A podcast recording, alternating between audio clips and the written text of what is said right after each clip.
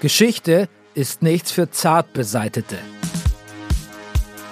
Königshäuser, Paläste und Parlamente waren schon immer Schauplatz von mörderischen Intrigen, Rachefeldzügen, von Hinrichtungen und tragischen Todesfällen. Und das nicht selten mit schwerwiegenden Folgen für die Weltgeschichte. Anders gesagt, mein Name ist Bernie Meyer und das ist Kill Royale.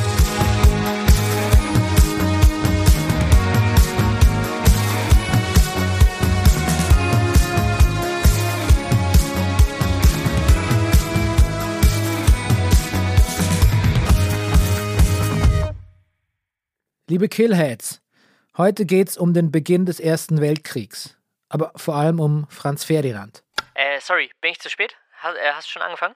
Ja, ich habe gerade angefangen und gesagt, worum es heute geht. Und, und, und hast du, hast du, ähm, hier, du weißt schon. Äh, was weiß ich? Ich habe keine Ahnung, was du meinst. Naja, überleg doch mal, na, na, liegt es nicht auf der Hand? Jetzt sag doch einfach, was du willst und lass mich hier nicht so rumraten. Ach, Bernie, komm schon. Franz Ferdinand, na, na? Ach nee, wirklich. Ist dein Ernst? Ey, komm, ohne geht's nicht. Puh. Also gut, nur für dich. Heute geht's um Franz Ferdinand und zwar nicht die schottische Band, sondern den österreichisch-ungarischen Thronfolger. So? Yes, richtig geil. Danke, Bernie. Das war's voll wert. Ich geh mal wieder, ne? Ciao. Take me out. Ich glaube, ich muss für Staffel 3 dringend mal mit den Autoren dieser Show hier reden. Heute geht es um einen Mann, den der populäre Historiker Christopher Clark in seinem Buch Die Schlafwandler folgendermaßen beschreibt. Franz Ferdinand war kein Publikumsliebling. Er hatte kein Charisma, war reizbar und neigte zu unmittelbaren Wutausbrüchen. Und beim Schriftsteller Arthur Schnitzler klingt das so. Es bleibt die Erinnerung an die ungeheure Unbeliebtheit. Wenn das mal kein Teaser ist.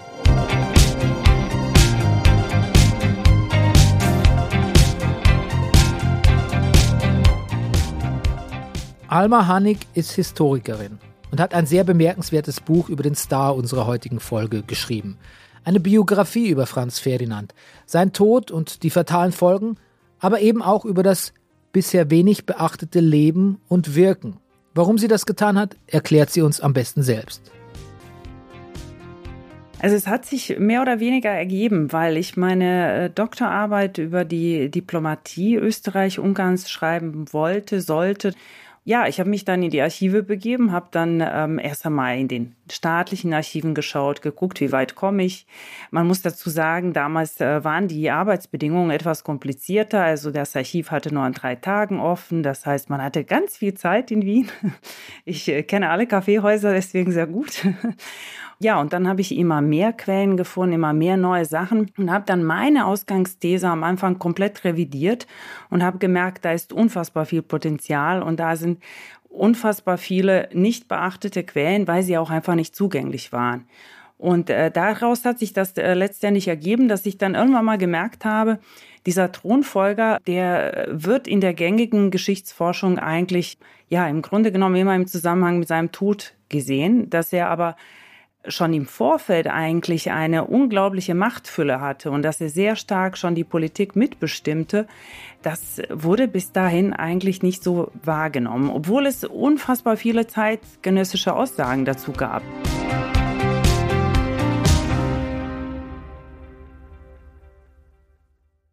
First things first. Franz ist der Sohn von Karl Ludwig von Österreich. Der ist Erzherzog und Bruder von Kaiser Franz Josef, den wir natürlich noch bestens aus dem Sissiversum in Erinnerung haben. Franz Mutter ist Maria Annunziata von Neapel, Sizilien. Sie bringt Franz Ferdinand am 18. Dezember 1863 zur Welt. Kinder, die Ende Dezember geboren werden, wachsen ja mit dem Trauma auf, ständig folgenden Satz zu hören. Also das Geschenk gilt aber für Weihnachten und Geburtstag zusammen. Da Franz Ferdinand Habsburger ist, also großes europäisches Adelsgeschlecht und später sogar destinierter Thronfolger, ist vermutlich genug Geld da, um den Kindern an Weihnachten und Geburtstag was zu schenken. Doch jetzt habe ich mich ablenken lassen. Ich wollte eigentlich von Alma Hannig wissen, wie Franz Ferdinand aufgewachsen ist und warum er antipreußisch erzogen wird.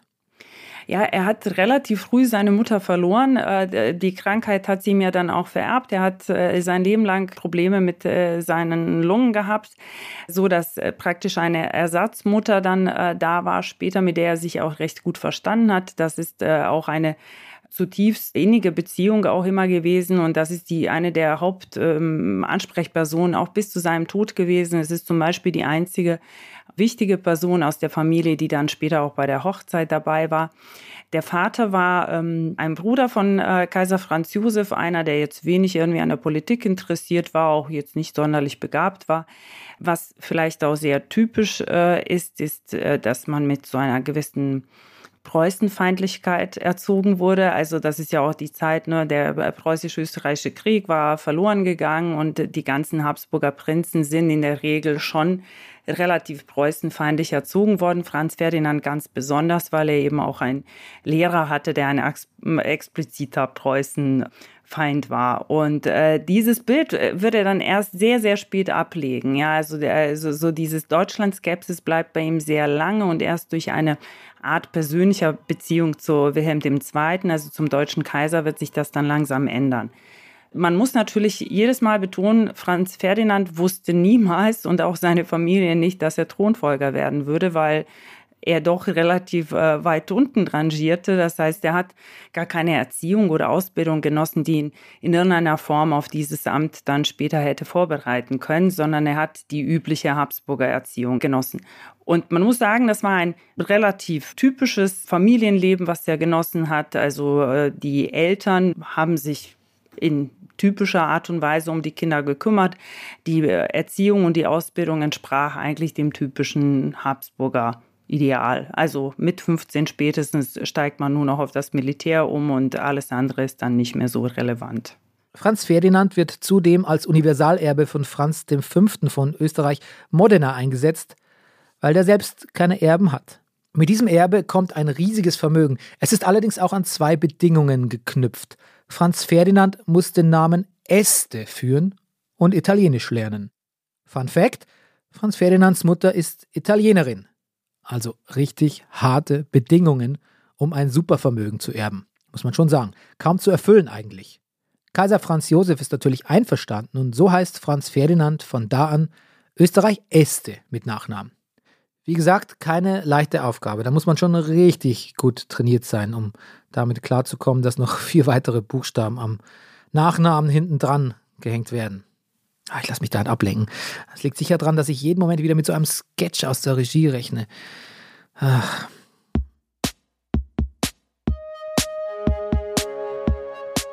Aber hier ist ein prägender Moment für Franz Ferdinand. Mit neun Jahren wird er zum ersten Mal zur Jagd mitgenommen. Und er weist sich als großes Talent. Und selbst wenn das heutzutage kein so erstrebenswerter Skill mehr ist, der Junge wird schnell ein regelrechter Meisterschütze. Manche sagen auch Metzger. Wikipedia sagt, allein im Jahr 1911 erlegte er 18.799 Stück Wild. Tagesrekord waren im Jahr 1908 an einem Junitag 2763 Lachmöwen. Er galt seit den frühen 1890er Jahren als einer der besten Schützen der Welt. Zitat Ende. Alma Hannig sieht das nicht ganz so polemisch wie wir.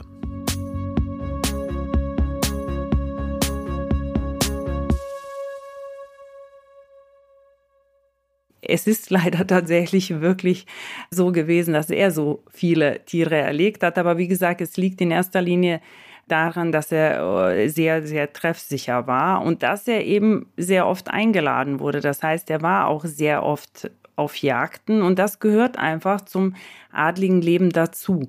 Äh, nicht nur zum adligen Leben, das ist ja auch einfach eine, eine gesellschaftliche Veranstaltung immer gewesen. Deswegen wird man ja auch recht schnell und recht früh da eingeführt. Da werden Netzwerke geknüpft, da werden wichtige Themen besprochen. Man muss sich auch jedes Mal vorstellen, eine Jagd ist ja auch einfach eine Gelegenheit, sich auch politisch auszutauschen. Das heißt, diese Treffen sind oft eigentlich politische Treffen, die aber dann eben um praktisch eine lockere Atmosphäre zu haben. Das kommt uns beiden jetzt vielleicht nicht ganz so locker vor, aber für diejenigen, die das als Hobby praktizieren, ist es etwas Lockeres. Ein lockerer Rahmen wird dann eben eine Jagd veranstaltet. Und das ist oft der Anfang und das Ende eines Treffens, dass man jagen geht. Und das ist auch scheinbar irgendwie so eine Ebene. Ich stelle es mir so ähnlich vor, wie man heute vielleicht sagt, da gehen wir gemeinsam in ein Fußballstadion und besprechen nebenbei etwas. Äh, ist das vielleicht so vergleichbar, äh, um es jetzt einfach in die heutige Zeit ein bisschen zu übertragen, dass man versucht, dem Ganzen auch immer so, so etwas Leichteres äh, mitzugeben. Und das ist, wie gesagt, das ist für uns jetzt nicht unbedingt nachvollziehbar, aber für diejenigen, die damit groß geworden sind, ist es tatsächlich eine, eine nette Freizeitgestaltung und ein Rahmen ganz oft. Na gut, ich kenne nettere Freizeitgestaltungen, aber ich gehe auch nicht gerne ins Fußballstadion.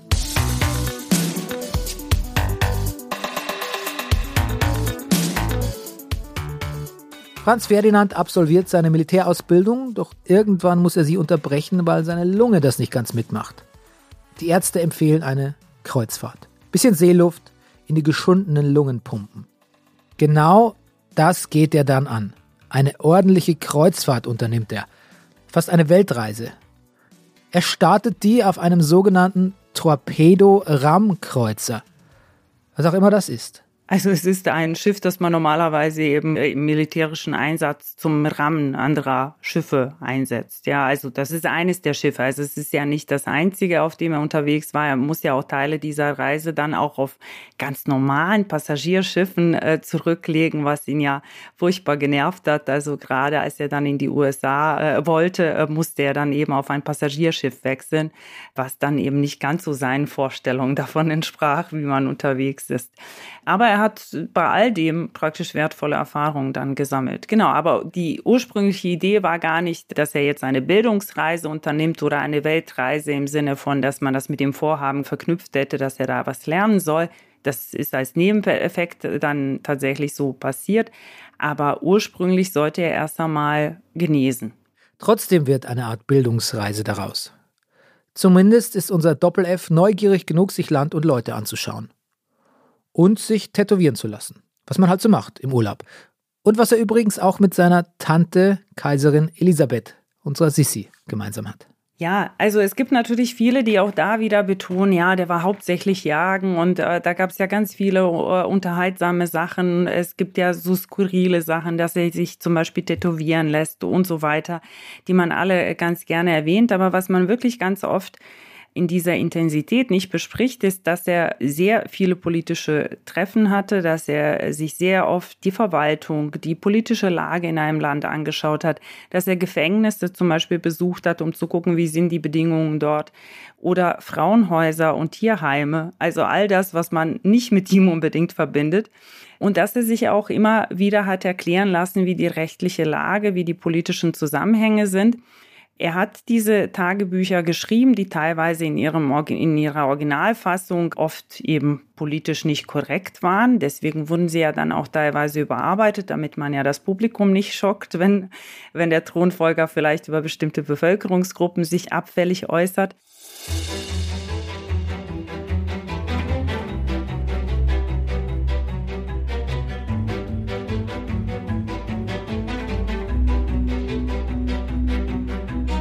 Franz Ferdinand findet Geschmack am Reisen, bricht auch gerne in wärmere Gefilde auf und schafft zur Überraschung seines Onkels Kaiser Franz Josef, sich von der Lungenkrankheit zu erholen. Aber es gibt noch eine Überraschung, die sich eher wie eine Überforderung für ihn anfühlt. Franz Ferdinands Vater stirbt 1896. Ein paar Jahre zuvor, 1889, hat sich Kronprinz Rudolf das Leben genommen. Und das heißt, Franz Ferdinand ist der unerwartet nächste auf der Liste für den K&K-Thron. Und hat zunächst gar keine Ahnung, was er mit dieser Info anfangen soll. Aber man wächst ja bekanntlich an seinen Aufgaben.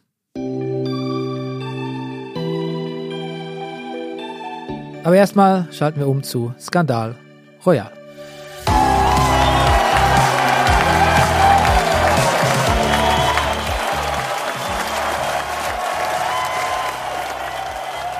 Herzlich willkommen zu einer neuen Folge Skandal Royal mit mir, eurem Lieblingsmoderator Rolf und meinen kleinen Mäusen Ella, Ulla und Olli. Sag mal, wir legen direkt los. Habt ihr das gehört mit dem Franz und der Sophie? Ja, was ist da los bei den Habsburgern? Ich konnte es kaum glauben, als ich es gelesen habe. Wer ist denn diese Sophie? Man erfährt ja auch wirklich fast gar nichts über sie. Gräfin Sophie Schottig. Das ist alles. Und dass sie böhmisch ist. Also ich meine noch gelesen zu haben, dass sie Hofdame bei Isabella war. Ja, das war sie ja auch. Hast du die Story denn nicht mitbekommen? Damals 1898? Nee, erzähl. Ja, erzähl mal, ich habe auch nichts mitbekommen. Also, es war wohl so. Franz Ferdinand war bei Isabella Tennis spielen. Ja, ja. Mhm. Ja, und? Ja, jedenfalls, Franz Ferdinand war dort, hat Tennis gespielt, ist nach Hause gegangen. Ne? Und danach läuft Isabella über diesen Tennisplatz und sie findet seine goldene Taschenuhr. Sag bloß. Mhm. Und ihr kennt Isabella. Sie denkt, sie guckt mal rein, weil sie geht natürlich davon aus, dass der Franz es auf einer ihrer Töchter abgesehen hat.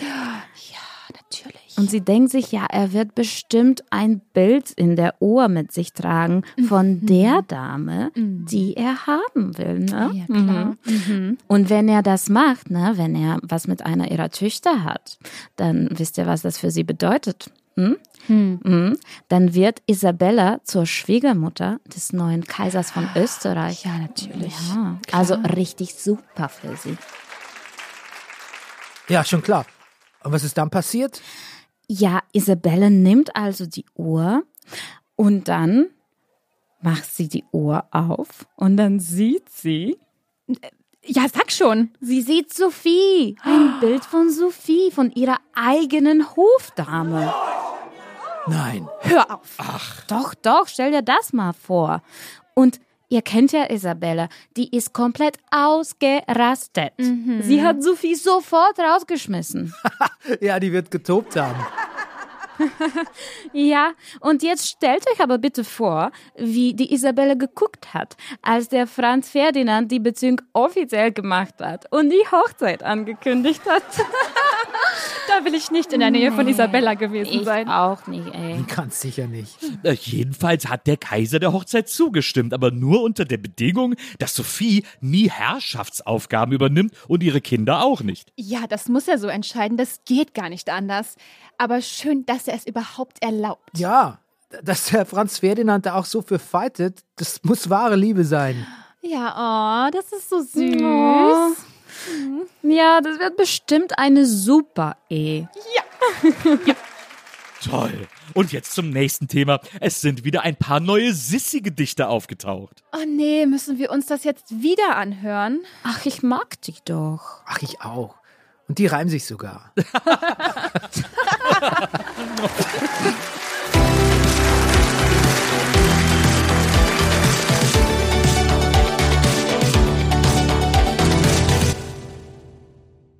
So, ist es vorbei, kann ich wieder. Franz Ferdinand heiratet also Sophie Chotek allen Widerständen zum Trotz. Doch das Protokoll ist erbarmungslos. Bei offiziellen Anlässen läuft Franz hinter dem Kaiser, seine Frau darf aber erst hinter der jüngsten Erzherzogin herlaufen, und das ist meistens ein Kleinkind. Doch Franz und Sophie halten das aus, wegen der Liebe und so. Also ich würde es jetzt nicht sagen, dass er so ein allgemein so ein Romantiker war, sondern es war tatsächlich die Liebe zu der einen Frau tatsächlich. Also jetzt nicht, dass er ganz generell ein Romantiker war oder ein Softie, von dem die Wissenschaft noch nichts gehört hätte, sondern es ist wirklich die Liebe zu dieser einen besonderen Frau, eine ganz innige Freundschaft und Liebe, eine Verbindung, die eben ihr Leben lang gehalten hat und ich äh, finde, man merkt bis zum Schluss in der Korrespondenz, in, in ihrem ganzen Austausch, dass es wirklich eine sehr, sehr enge emotionale Beziehung war.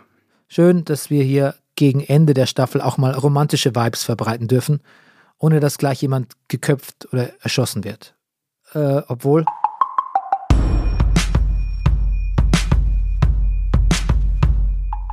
Aber zurück zur Politik. Wie hat sich Franz auf den Thron vorbereitet? Wie macht er sich als zukünftiger Herrscher?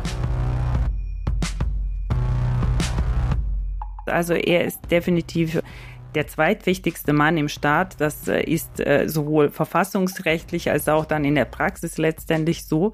Denn er hat schon seit 1913 wirklich auch ganz offiziell praktisch den Oberbefehl. Also er ist derjenige, der militärisch dann an erster Stelle steht, weil Franz Josef einfach aus Altersgründen äh, inzwischen darauf verzichtet hat.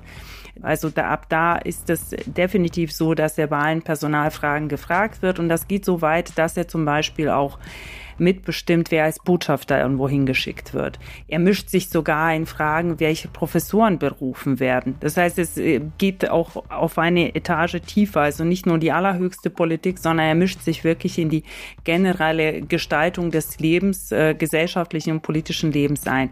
Und er ist äh, eigentlich schon ein sehr begeisterter Politiker. Also es ist jemand, der wirklich äh, mitmischen möchte. Überall dort, wo man ihn lässt, macht er das auch. Das heißt, das sind die Bereiche, die ihn am meisten interessieren, also die Außenpolitik und das Militär.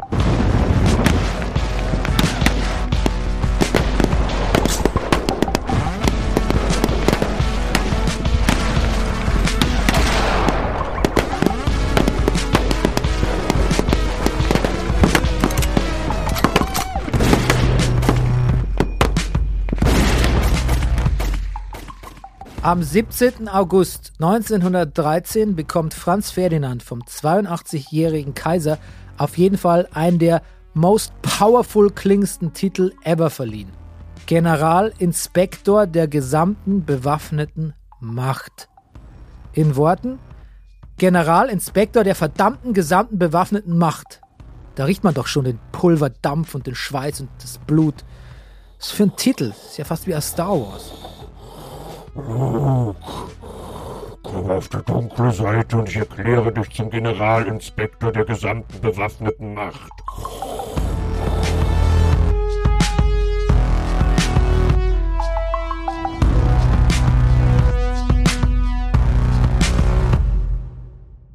Okay, okay, ich beruhige mich wieder.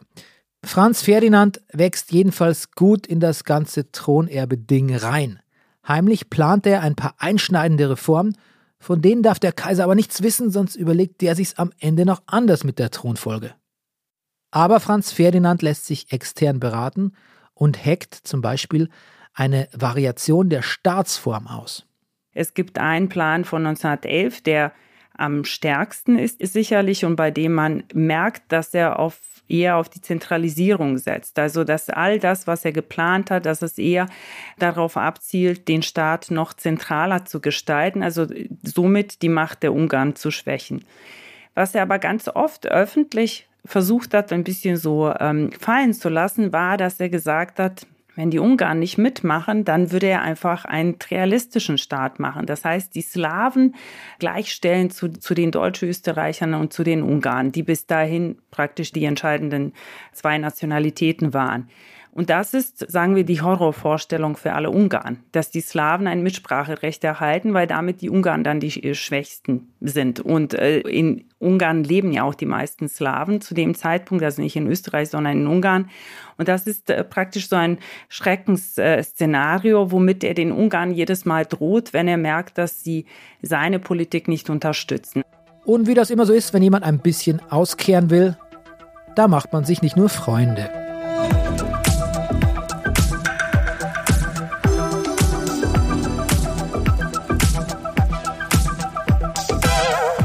Im Juni 1914 tritt Franz Ferdinand eine geschäftliche Reise nach Bosnien-Herzegowina an, mal so ein bisschen nach dem Rechten sehen, wie man das so als Generalinspektor der gesamten bewaffneten Macht ebenso macht. Franz Ferdinand weiß solche Termine zu schätzen, denn da kann er laut Protokoll auch seine Frau mitnehmen und mit ihr Seite an Seite auftreten. Deswegen ist sie in diesem Sommer auch in Sarajevo dabei. Aber was genau tun die beiden da? Er soll Truppenmanöver äh, beaufsichtigen. Also jedes Jahr finden Truppenmanöver statt. Das ist auch eine ganz übliche Sache, damals wie heute, dass man Übungen äh, durchführt. Für die Habsburger Monarchie war es typisch, dass man die jedes Mal woanders abgehalten hat, in unterschiedlichen Provinzen der Habsburger Monarchie. Da geht es auch ganz praktisch darum, dass man eben in unterschiedlichen Gegenden übt, ne? mehr Gebirge, mehr Flachland, mehr, ne? also das ist jedes Mal was Neues. Und es geht natürlich auch darum, dass man auch die Bevölkerung vor Ort einbezieht, dass man merkt, dass die Präsenz auch da ist. Ja, und in dem Jahr sollten sie ja dann eben in, in Bosnien stattfinden und äh, er wie gesagt, als derjenige, der militärisch das Sagen hat, zu dem Zeitpunkt in der Habsburger Monarchie ist derjenige, der natürlich dann die Manöver beaufsichtigen soll. Und das ist der eigentliche Anlass dieser Reise. Man nutzt sie aber gleichzeitig auch als eine Art äh, Popularitätsreise, also dass man im Grunde genommen einerseits der Bevölkerung vor Ort signalisiert, dass sie wichtig ist, dass man extra dorthin fährt und auf der anderen Seite, dass man aber sich als äh, volksnah selber präsentieren kann. Und deswegen ist auch die Reise bewusst so konzipiert worden, dass man möglichst viel Kontakt zu der Bevölkerung vor Ort hat. Ich fasse zusammen, der volksnahe Generalinspektor der gesamten bewaffneten Macht und Future Kaiser zum Anfassen auf PR-Tour. Heute würde das sicher jeden Tag mit so cringeworthy Insta-Stories gecovert werden. Ja, hi Leute, ich bin's mal wieder, euer Franz Ferdinand. Ich bin gerade in Bosnien-Herzegowina unterwegs. OMG, hier gehen ein paar krasse Manöver ab und ich guck mir die mal an. Klar, wenn man den ganzen Tag so im Dreck robbt, wie die nicen Boys und die paar Girls hier, das trocknet die Haut aus. Dafür gibt's aber eine ganz gute Creme. Hier, die von Dr. Rotbart Hautcreme. Ich würde keine Werbung dafür machen, wenn ich die nicht auch selber nutzen würde. Ist echt geil. Und mit dem Rabattcode Ferdis weiche Haut, ein Wort, bekommt ihr 10% Rabatt auf die erste Bestellung bei Dr. Rotbart. Viel Spaß damit. Ich ich muss weiter, Leute. Sophie wartet schon auf mich. Oh, komm mal bitte weiter, Franz. Ultra cringe, wie du hier Handcreme auf dem Truppenübungsplatz verkaufst. Die wollen hier schießen. So, jetzt aber endgültig Spaß beiseite. Wir schreiben den 28. Juni 1914. Der Tross um Franz Ferdinand setzt sich in Bewegung Richtung Sarajevo. Denn die Nacht haben sie in einer Art Wellness-Hotel verbracht, oder?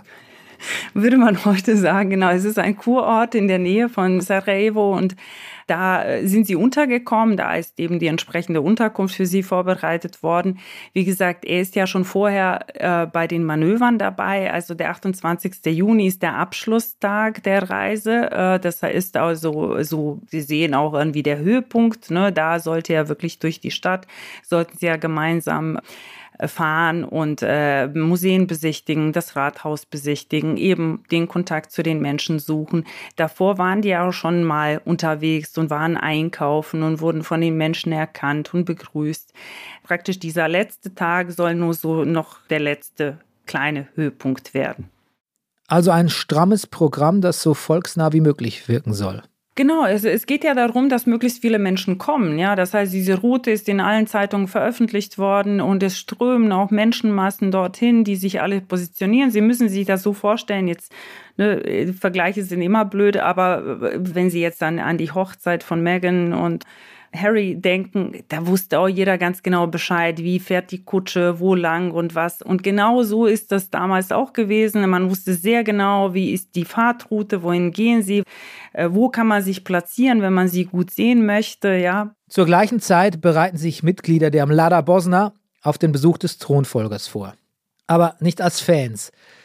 Die Mlada Bosna, heißt übersetzt das junge Bosnien, ist eine terroristische Untergrundorganisation, die hauptsächlich aus bosnischen Serben besteht und für ein freies Bosnien kämpft. Mit Gewalt.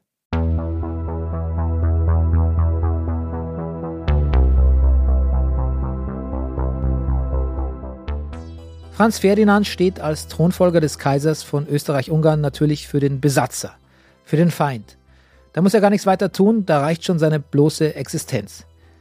Deswegen beschließen diverse Mitglieder der Mlada Bosna, ein Attentat auf ihn zu verüben. Darunter Gavrilo Princip, ein 19-jähriger Gymnasiast, Nedelko Cabrinovic, ein 19-jähriger Druckergeselle und Trifon Grabesch, ein 18-jähriger Schulabbrecher. Diese drei werden zusammen für das Attentat trainiert. Wie hochwertig dieses Training ist, darüber müsste man sich nach dem Verlauf des Attentats vielleicht später nochmal unterhalten.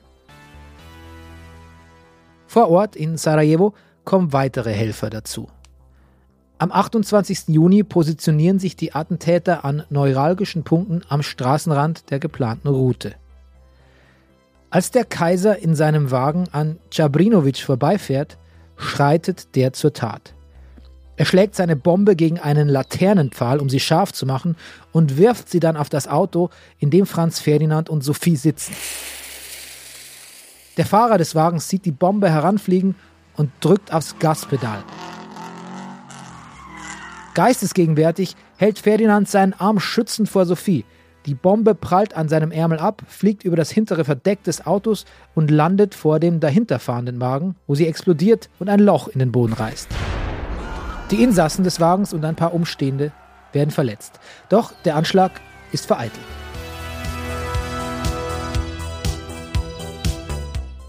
Kolonne fährt wie geplant zum Rathaus. Der Attentäter Chabrinovic versucht in der Zwischenzeit, sich der Verhaftung zu entziehen. Er schluckt eine Cyankali-Kapsel, die haben alle drei dabei. Nun hat er also die Kapsel geschluckt, aber um ganz sicher zu gehen, springt er auch noch von der Brücke, auf der er gerade steht, in den Miliazka. Ein doppelter Suizidversuch, wenn man so will. Ein doppelt missglückter, denn es ist Sommer, der Fluss hat kaum Wasser und er landet in einer Pfütze. Und das Zyankali verursacht zwar das Sodbrennen aller Sodbrennen, doch tötet ihn nicht.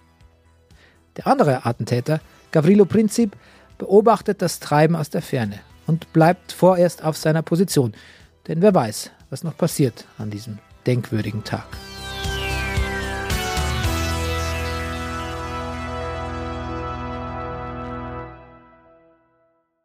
Ja, ja, also es ist äh, so, dass man tatsächlich erst am Mainz-Rathaus dann fährt. Also man ist sehr schnell dorthin gefahren und äh, hat sich dann auch dort beraten, natürlich, wie das dann weitergehen wird. Und man wird eben vom Bürgermeister empfangen, der versucht einfach so zu tun, als ob nichts passiert wäre und hält seine Rede so, wie er es geplant hat. Franz Ferdinand unterbricht ihn und sagt, ne, also man wird hier von Bomben empfangen. Der ist ganz aufgewühlt. Er war ja insgesamt tatsächlich tatsächlich ein eher emotionaler und jähzorniger Mann. Das heißt, der hat sich auch ganz gut da im Griff gehabt, dass er nur das gesagt hat und nicht mehr. Und hat dann praktisch einmal kurz das gesagt und hat dann aber das Ganze zeremoniell, so wie das äh, geplant war, hat er dann auch abhalten lassen. Das hat alles ganz normal stattgefunden. Dann berät man sich, wie das Ganze weitergehen sollte. Er möchte unbedingt den verletzten Offizier besuchen, der eben durch den ersten äh, Anschlag verletzt worden ist und der in ein Krankenhaus gebracht worden war. Und deswegen wird dann die Route abgeändert gleich. Zum Beispiel, es wird der Vorschlag gemacht, dass Sophie ihn nicht mehr begleitet. Das möchte sie aber nicht. Sie möchte unbedingt dabei bleiben.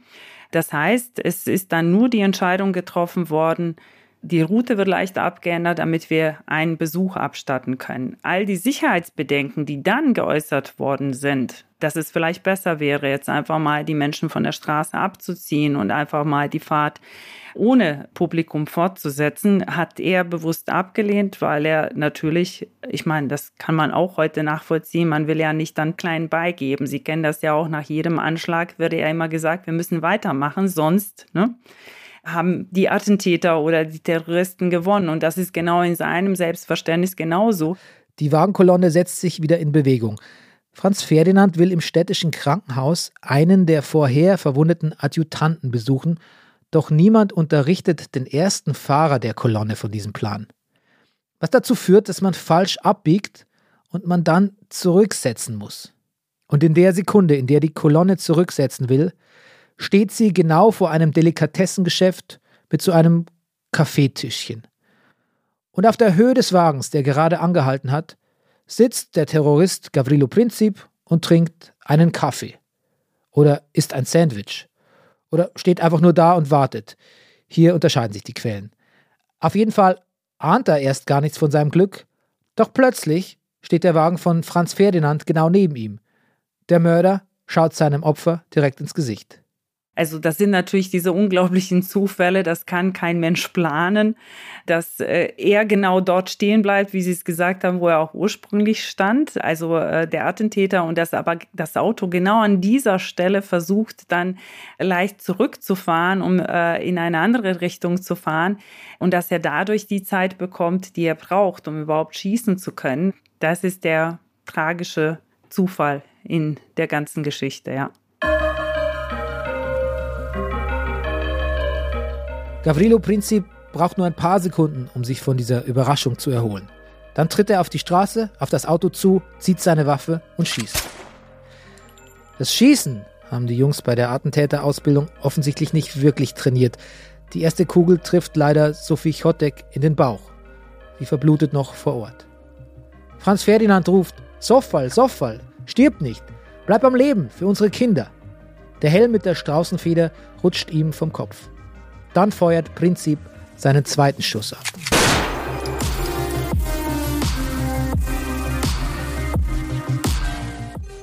Er trifft Franz Ferdinand an der Halsschlagader. Der bricht zusammen, fällt ins Koma und stirbt kurz darauf, nachdem man ihn ins Rathaus gebracht hat. Jetzt schluckt Prinzip seine Ziankali-Kapsel, kotzt sie aber sofort wieder aus, versucht sich dann zu erschießen, wird aber von Passanten daran gehindert, die ihn noch dazu verprügeln wollen. Die Polizei nimmt ihn fest. Der Thronfolger und seine Frau sterben kurz vor ihrem 14. Hochzeitstag in Sarajevo. Das Begräbnis in Wien ist nicht öffentlich und alles andere als prunkvoll.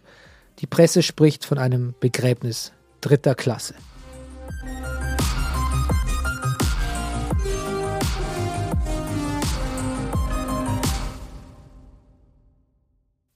Oh, was ist los? Niemand unterbricht mich? Kann ich einfach so weitererzählen? Oh, ich glaube, ich habe schon Sketch-Verfolgungswahn. Dieses Attentat hat natürlich die größte Dimension all unserer bisherigen Attentate der Staffel. Denn es entfesselt den Ersten Weltkrieg. Oder, um es mal anders zu formulieren, als Franz Ferdinand und Sophie am Morgen des 28. Juni 1914 auf dem Bahnhof in Sarajevo ankommen, ist der Kontinent noch friedlich. Einen Monat später ist Europa in einen Krieg verwickelt, der 20 Millionen Tote fordern wird und drei Reiche zu Fall bringt. Die Urkatastrophe der Moderne. Schon kurz nach dem Attentat kippt die Stimmung in Europa. Karl Kraus, beißendes Drama Die letzten Tage der Menschheit, beschreibt die stillstehende Zeit vor dem Kriegsausbruch ganz gut. Die namenlose Menge schreit: Serbien muss sterben, während ein Intellektueller etwas vom Glanz der Antike faselt. Die Ermittlungen in Belgrad und Sarajevo verlaufen verdächtig schleppend. Die Österreicher vermuten eine Regierungsbeteiligung, während die Serben offen ihre Begeisterung zeigen. In Österreich kommt man schnell zu dem Schluss, dass, Zitat, nur eine militärische Aktion das Problem der Beziehungen zu Serbien lösen könne. Krieg ist der letzte und einzige Ausweg. Das sagt Kriegsminister Krobatin.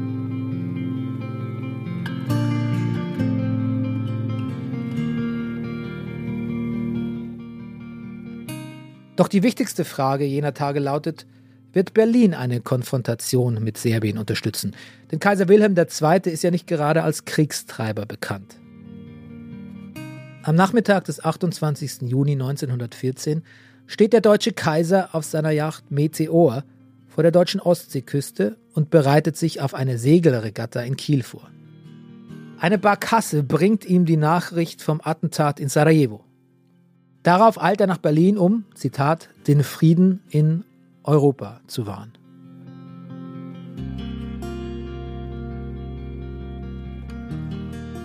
Österreich stellt den Serben ein Ultimatum, dessen Bedingungen sie unmöglich erfüllen können. Und die Deutschen sagen den österreichischen Bündniskollegen ohne wirkliche Not bedingungslose Unterstützung zu. Unser Freund aus Staffel 1, Zar Nikolai II., hat auch keine Lust auf Krieg schon gar nicht gegen seinen Kumpel und Cousin Kaiser Wilhelm II., den er zärtlich in Briefen Willi nennt. Doch auch er lässt sich von den Scharfmachern aus seiner Regierung umstimmen. Frankreich zaudert, England zaudert und trotzdem enden sie alle im verlustreichsten Konflikt der Menschheitsgeschichte. Nicht umsonst heißt Christopher Clarks Buch Die Schlafwandler. Und Franz Ferdinand? Der hat vermutlich weniger Denkmäler als sein Mörder Gavrilo Princip, der in Teilen Serbiens immer noch als Nationalheld und Tyrannenmörder gilt. Franz Ferdinand steht nur noch für diesen sinnlosen Krieg. Aber ich hoffe, wir konnten euch dennoch auch die Person ein bisschen näher bringen.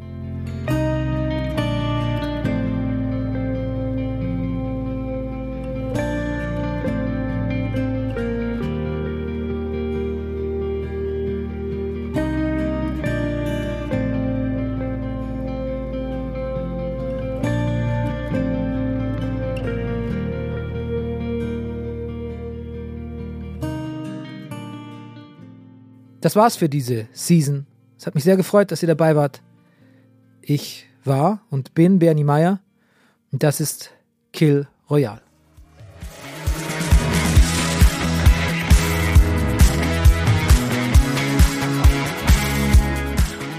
Kill Royale ist ein Podcast von Zebra AudioNet, produziert von Pool Artists.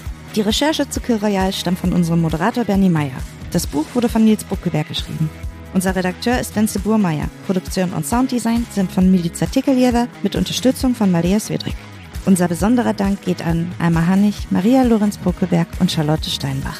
Unser Titelsong ist Easy Way Out von Roosevelt.